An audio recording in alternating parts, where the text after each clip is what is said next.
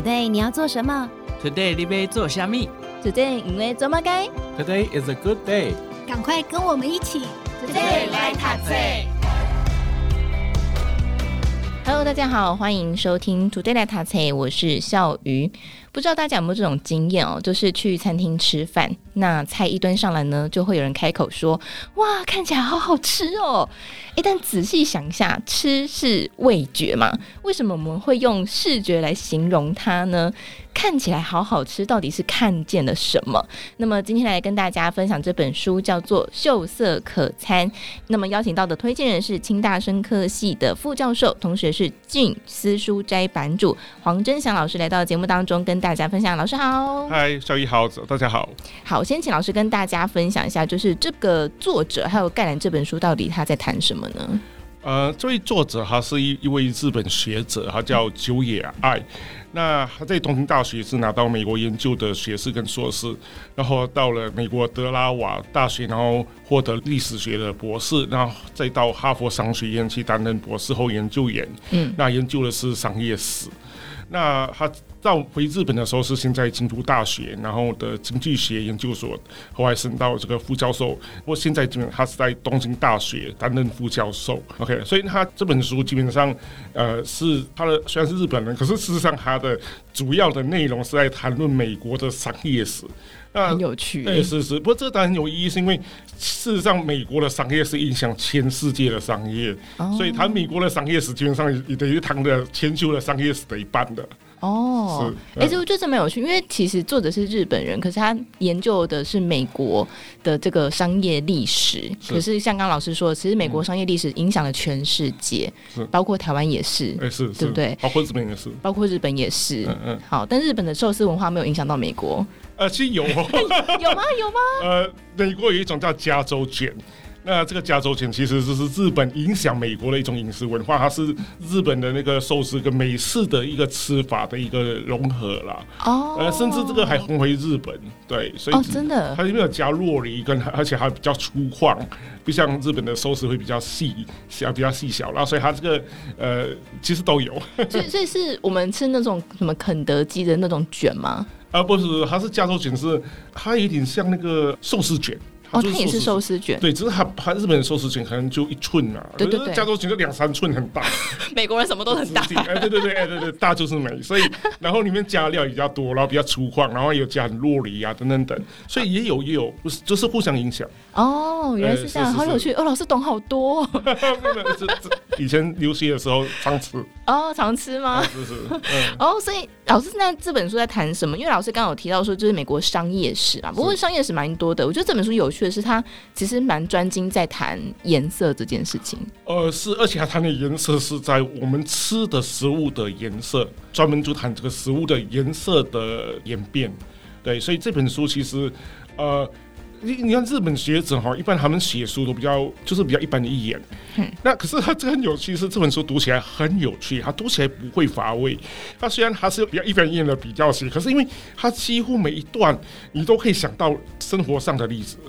所以它读起来超级有趣，我记得每一位读者读起来都会觉得，你只要喜欢吃东西，你只要是个吃货，或者说你只要对商业的案例有兴趣，这本书都可以给很多的启发。真的，老师在读这本书的时候，让你印象最深刻的，立刻联想到你生活当中饮食是什么？呃，饮食就是以前我们小时候不是吃了很多糖果啊，然后都五颜六色很多零食，对对对，然后给小孩子的零食。结果 我以前就很好奇，想说我们一般。上都希望这是我们小孩子能健康长大。对，想说怎么会放这种颜色来残害用呢？呃，对，这这历史是怎么来的嘛？对不对？就是家长总会放心，但是我妈就不放心。哦，所以我妈都会很紧。不要说小时候哦。但我现在，我有时候回马来西亚，不是想买一些伴手礼回台湾。我小心买的东西五颜六色，我妈就会就会在超市的时候抽过来讲说：“你想毒害你的学生吗？你想毒害你的朋友吗？还会跟你有仇吗？”我说：“这有这么严重啊？”对，反正总之就是，我后来我看到这些颜色我都有阴影。真的？哎、欸，我我蛮好奇，我说为什么 您妈妈会对这件事情？因为我小时候吃的，嗯、呃，台湾有一种叫健素糖，我不知道老师知不知道？我知道。那个健素糖不就是很多颜色吗？我小时候很爱吃那个。然后就是把它吃到颜色变得很淡，然后像有些巧克力也是嘛，对不对？不是，我都很喜欢吃那个，我妈也会让我吃那个，哎，哎。呃，是，可是因为我我我跟我妈比较就是希望我们注重食安吗？哎，对对，她比较注重食安，或者说我不知道还她反正她造成我的阴影，可是我不知道她以前有什么阴影。总之就是她就是会管控管控这一个，对，所以我所以我是很好奇，所以我是很好奇嘛，我说，哎、欸，其实我们想一想，你知道说，既然会可以小孩子，而且不是走台湾，你全世界这样子，那表示他一定有一定安全性嘛。可是我在想说，可是。后来也其实是个矛盾的事情啊。对对对对对对，我们等下会谈到。哎，对对对对，那当然还有一包括就是我们现在有很多的消费是在超市，那超市你去买东西的时候，它其实呃某个程度上跟买三 C 产品差不多了。怎么说？因为你比如说我们到超市很多东西都已经包好了，你你你要买这东西，就是看它的。标签哦，对对对，对而不是说我去看它的质感啊，要去摸它去，那不像我们在呃菜市场买菜，那或买食材，那那其实不太一样。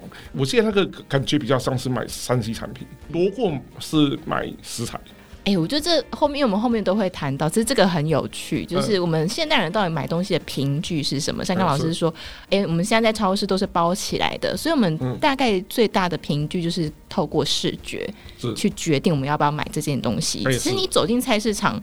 啊，当然，它的多了其他的感官啦，啊、对不对？没错，比方说闻闻看啊，什么之类的。是，可是因为有些感官也不见得是是有好的好的经验啦。比如说我自己，嗯、我自己就是对菜市场的经验很不好，因为小时候都被我妈拖去，然后就是会帮忙提东西嘛。然后可是因为我们早期菜市场其实是很有很是很杂乱的。嗯嗯嗯。那最近有一部电那个那个金马奖电影是那种《复读青年》嘛，对对，富康人。那其实还还就是在。马来西亚很传统的菜市场，就是我们小时候会去那一种。哦、呃，他们说拍戏的过程中，他每一天都是各种各样的味道。哎、欸，我我蛮好奇，所以像马来西亚的呃食物的颜色，嗯，跟台湾的料理的颜色，嗯，会有差别吗？或是你们在颜色上面比较，比方说像新加坡就是很多很红的料理啊。其实差不多，我觉得，呃，因为主要是红，意思是咖喱的、嗯、啊，它本来就是那个，那是挺天然的颜色嘛。嗯。那可我记得可能是有一些糕点，它那个用色 之大胆之丰富，呃，东南，我觉得东南东南亚都是啦，比如说东南其他国家，泰国啊、越南啊，或其他国家都印印尼也是，这还有个用色之丰富大胆，其实是比台湾的还鲜艳。啊，真的？啊是，就会想到之前有个朋友去泰国，嗯，然后就点那个饮料。完了，颜饮料颜色哇，让你觉得看起来天哪，充满色素这样。哦，是，而且泰国人更有趣，是他连连喝红茶都要去染色，就是你知道泰泰式奶茶的那个颜色不是天然的，是蓝，是其实是人造色素。真的？可是红茶已经这么有颜色了耶。哦，他们泰国人觉得这不够，他们可能现在他希望在这里再发挥他的想象力。也也是是，哎、欸，这很有趣，好，所以我们等下会再谈。不过蛮好奇，就是说老师觉得啊，为什么我们要读商业史呢？呃，我想当然这个需求是多元的嘛。那如果是比如说你是一个，比如说是在这个商业的世界，那我想这个当然会提供很多的案例，然后来研究说人家是 呃，比如我举个例子好了，像因为我自己是学理科的嘛，那我们台湾你你学科学怎么学？就像欧美的大学学嘛，说哎，你们教什么？你们怎么教嘛？你们教什么？嗯，那工程也是一样。所以台湾基本上看到，哎，欧美你不不就是船前抛离啊？现在台湾基本上也成为一个先进国家，甚至很多的领域是在世界是领先顶尖的。那一样的问题啊，商业美国它就是走在世界的最前面。嗯，那比如说我们前以前去美国念书的时候，就发现哇，好多商业的做法是台湾可能是没有，可是它真的是很厉害。好像那个在心理上的设计，哦，那个真的是这简直是把心理学玩到极致。可是可能台湾或者说感官的，在就这本书上面来说，对，那就玩到极致。那我想台湾在这个可能跟美国比起来，还可能是。呃，比较属于就是需要学习的阶段。那抄作业有作业抄，干嘛不抄嘛？对不对？所以这是一个。那另外一个是，当然作为消费者，因为我们大部分的时候是其实是消费者。对啊，比如我自己是消费者，我自己没有从事商业活动嘛。做虽然我家是做生意的。那我们从一个消费者，我们也知道这个东西是怎么来的。比如说我还讲，哎，我好奇嘛，因为这关系到我们的健康。那关系到我们的就是钱有没有用在刀口上？那我想知道这这样子的一个脉络，会对我们做出很多的消费决策，会多少或多或少会有一些影响。嗯，那比如说我举个例子好了，像这本书它就有呃，在很多篇章都会讨论一个主题，叫什么是天然的，什么是人造的。对。那我就发现，其实没有这么容易的一刀切，说哦，比如说举个例子是，哎，天然就一定好吗？哎，其实不一定啊。那人造就一定不好吗？哎，其实也不一定嘛，对不对？所以其实很多是我们知道。它的脉络，你就不会去一刀切嘛？你就知道说，哎、有些是其实人造的，不见得比较不好。那有些天然的，我们反而要小心。所以，我觉得这一个对我们的消费决策有很好的一个呃示范的意义。对，老师刚刚讲到天然的，台湾的有一个广告词非常有名，叫做“天然的雄厚”。啊，是啊，哎，是啊，是啊。可是很多毒也是天然的啊，对不对？所以这个不见得啦，对不对？像像有一些，像它里面有提到一个。呃，我这一个这个例子很有趣，是前几年做一个新闻，说那个星巴克，他为了说，哎，我就不用色素了，不用人造色素，我们用天然的，就用胭脂虫，嗯、呃，对，胭脂虫，呃，去染它的一个一个一个饮料吧，一种新冰乐之类的，那可能个饮料，我猜的是可能有草莓的口味吧，我我不知道，我没喝过，OK，然后呃，结果就引起轩然大波，因为很多人想说，我靠，为什么这个昆虫的东西可以？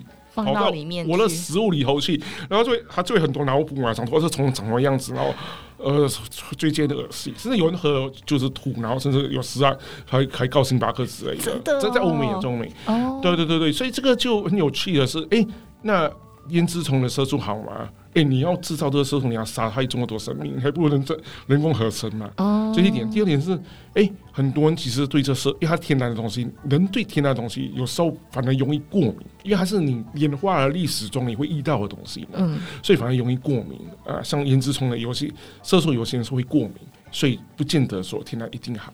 这个真的是很有趣诶，因为、嗯。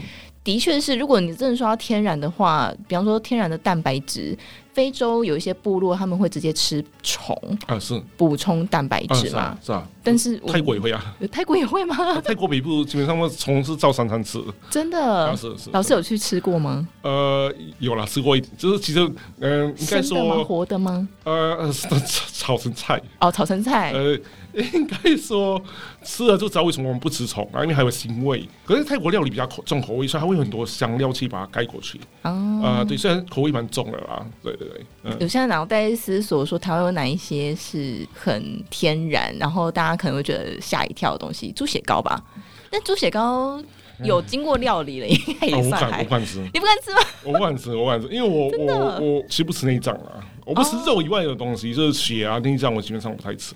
这是马来西亚的饮食文化之一吗？我的哦，你的个人 个人的个人的个人的，对对。哎，所以你看，这个就是形塑了很多的饮食文化，就不太一样了，对不对？是是是是是。好，不过我们说到这个感官体验啊，嗯、呃，因为在书当中还有提到一个很有趣，叫做感官体验商品化。是。那这个被商品化之后，会对我们产生什么影响？我们先从什么是？感官体验商品化来谈好了。其实这个所谓的感官体验商品化，简单来说就是他在卖这产品的时候，他会把这个感官的体验加入这个商品里头。比如我举个例子好了，不是很多买三星产品的时候会有一个开箱的那个过程，播到脸书上或播 IG 上，对，或或 YouTube 上面或抖音。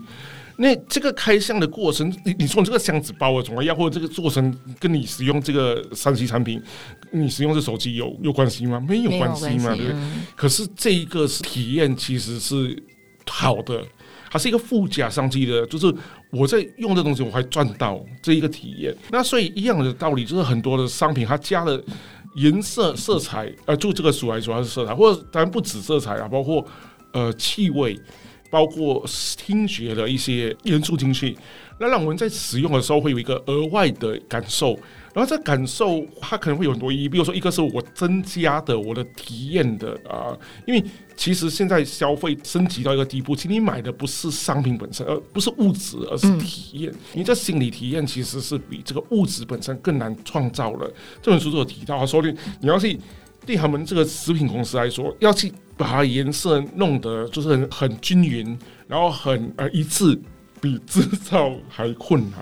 然后还有一个一个是这些体验呢，有一些会连接到我们的记忆，比如说呃嗅觉或视觉，它其实会连到我们记忆，会让我们产生说我过去的一个一个，比如说古早味，我小时候的画面都浮出来。对，比如说我以前就有人给我喝一个威士忌，我一喝它就有解说，我现在马上出现了海浪，然后出现了沙滩。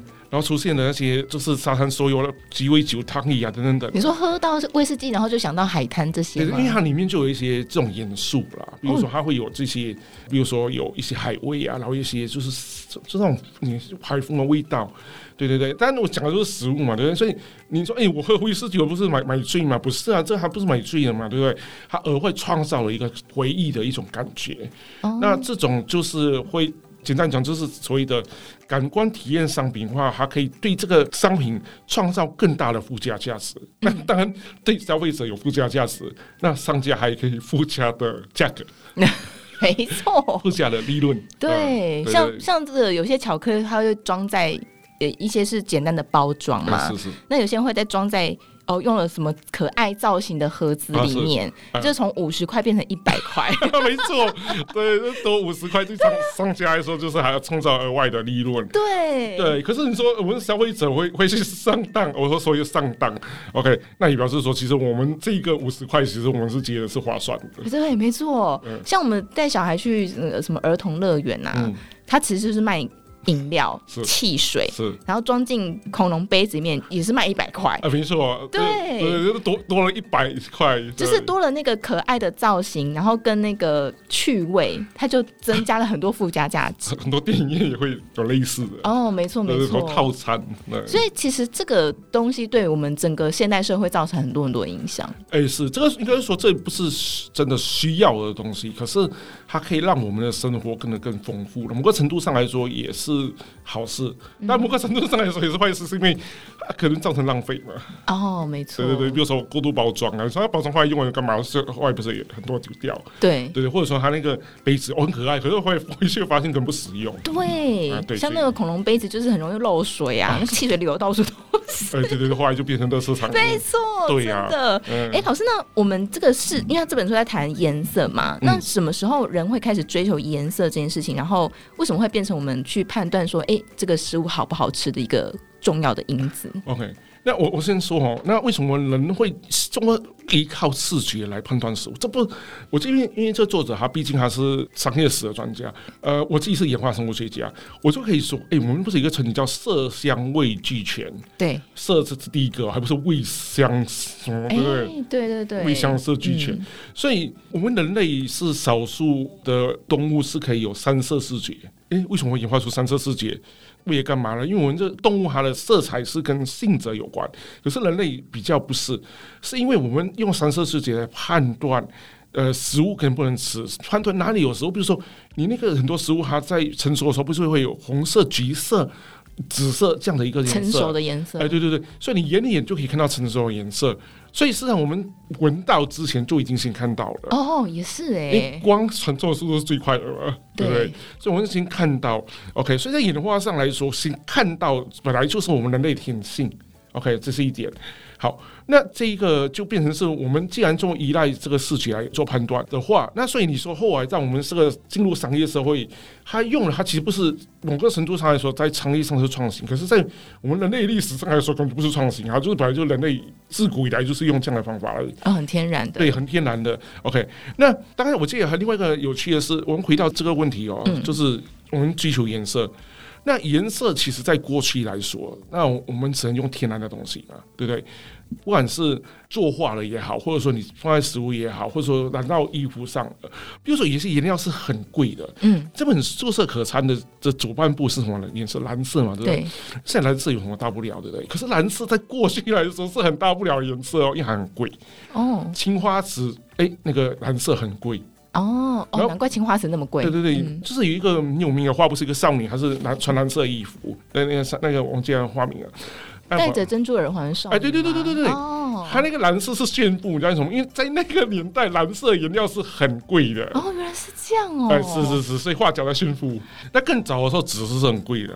所以其实颜料没有这么容易那个好。可是后来我们人类发明的所谓的人造合成色素，就化工产业。对对，那最早是在是德意志的地区，然后后来美国就变成现在的主宰嘛。OK，然后这个因为我们可以合成之后，所以就可以用到很多地方，比如说印刷。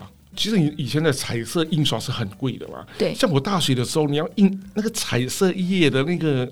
影印吗？哦，那很贵，那那一张十块钱。对，哎，现在还是啊。啊，对，可是现在其实没有，哎呦，现在是应该暴利。哦，是暴利吗？对对对，现在没有贵了，老实说，对对，所以现在就是，比如说现在彩色印刷没有贵，那彩色印刷之后，我们就可以看平面上面就更多丰富。对，另外一个是彩色电视机，所以这其实科技进步。那回到这食物，哎，为什么跟食物有关嘛？对不对？因为广告。可以在这个彩色印刷上面打广告。你过去说我销售一个，比如橘子好了，按照黑白印刷，这橘子什么颜色重要吗？不重要吗？对不对？香蕉什么颜色重要吗？不重要。可是当彩色印刷的时候就重要。我知道固定这个颜色，橘子知道什么颜色？因为书里面有提到，其实即使我们现在认识橘子是什么颜色，橘色其实是对一半，因为还有成熟橘子是绿色的，全绿哦。他说佛罗里达的橘子是全有一些啦。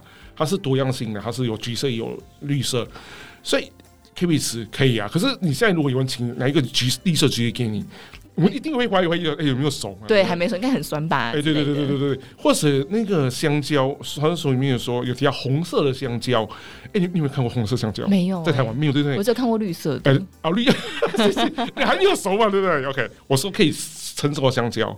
黄色嘛，对。可是马来西亚其实你去菜市场看到很多红色香蕉哦，真的，马来西亚是很多红色香蕉啊、哦，对对对，对，不少。就是你去菜市场以后就看到了，传传统市场了。是怎么的红？是是那种猪肝红吗？紫红色，紫红色哦，那颜色蛮深的。而是紫红色的香蕉，那个那个其实，在马来西亚是很常见的。不过现在马来西亚超市不常见，可是传统市场很常见。那那味道吃起来跟一般香蕉一样吗？呃，一般香蕉跟黄色香蕉一样吗？比较像芭蕉。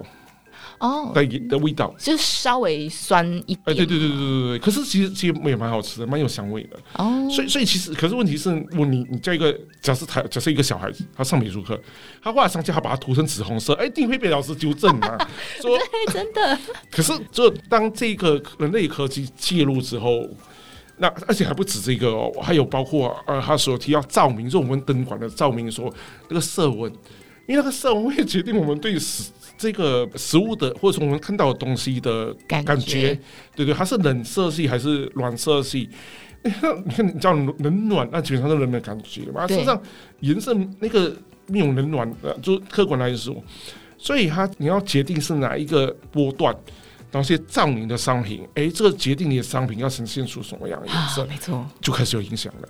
所以这一个不只是画工而已啦。而且还包括这个印刷，包括电视那个影像，然后以及包括这个我们在我们商场里头的照明，嗯，很多的因素加起来。对，嗯、所以学行销的人需要学，就是光线是怎么打的，其实那个影响很大。啊、呃，是因为那个会对人的感觉会产生比较多，像在这个美国，基本上很多的这个。我台湾搞不好也是啦，就是他的那个色温的，应该可能很多新销或广告是他们可能的必修课之一了。嗯，嗯，真的，其实你在生活当中处处可以见，包括比方说你居家的灯光，嗯、比方说我们像录音室的灯光，嗯、它如果都是全白的，嗯，啊，那个感觉就很不一样了。哦、呃，是因为全白你会让人比较提高警觉性嘛，就是说可能精神会比较好，可是就比较不容易放松，所以可能家里你要放松的时候，你还用白灯，那其实是。不可行，所以我家的灯全部改成可以调色温哦。比如说晚上我我我只要放松了，我就全部调成暖色系。对、嗯，所以这个其实比较健康的。下次我要在录音室旁边摆一盏黄色立灯，然后再摆个酒。哦，是，对，边聊天边放松这样子。呃，是是，这比较放松。对，这样比较放松。其实这里的色温是偏暖色系啊。对对对，因为有拍片需要什么的。嗯、是是是。对，所以就你看颜色或者说光线对我们的生活，因为其实人类的视觉会辨别出颜色，也是又要靠光线嘛。你没有光线，你就你看，如果傍晚呃夕阳快下，太阳快下山的时候，其实你看远处都是黑的，嗯，是，就是因为你就分辨不出颜色。对，所以光线对颜色也有很多影响。哎、嗯，对对对，因为我们人类的祖先是在那种很呃亮，因为是草原演化出来的，所以这个阳光很明媚嘛，所以我们演化出来就就是很呃非常凭借颜色来判断你的食物，判断你的敌我。一个很人性的一个机制，嗯，真的好，所以，我们下一集呢，我们会再跟大家聊一下。因为我其实呢，我这一集的访问大纲列蛮多题，但我没有想到居然只能讲一点点。好，所以我们在下一集呢，会再继续跟大家分享哦，就是食用色素是怎么样崛起的。我们刚刚其实稍微谈到了一下，那这个食用色素崛起之后，它是怎么样进入到我们的食物当中？那我们的企业、我们的政府、消费者产生什么样的动态关系哦？那还有包括我们对生活，我们当时谈到一点了，对生活有产生哪一些的影响性哦？那我们在下一集呢，会继续跟大家分享这本《秀色可餐》。那么也再次感谢我们的副教授黄真祥副教授来到节目当中，谢谢。哎，谢谢。好想请毛利小姐帮我问理财问题哦。听完 Today 来 Taxi，，好希望分享学习心得哦。我想跟主持人互动，要怎么联络啊？编辑室好好说的报道太棒了，我也想回馈耶。这些也有你的心声吗？我们听到了，欢迎加入金州大耳朵 Podcast 粉丝专属社群平台，只要点击资讯栏连接并输入昵称，就能马上互动。我们等你哦。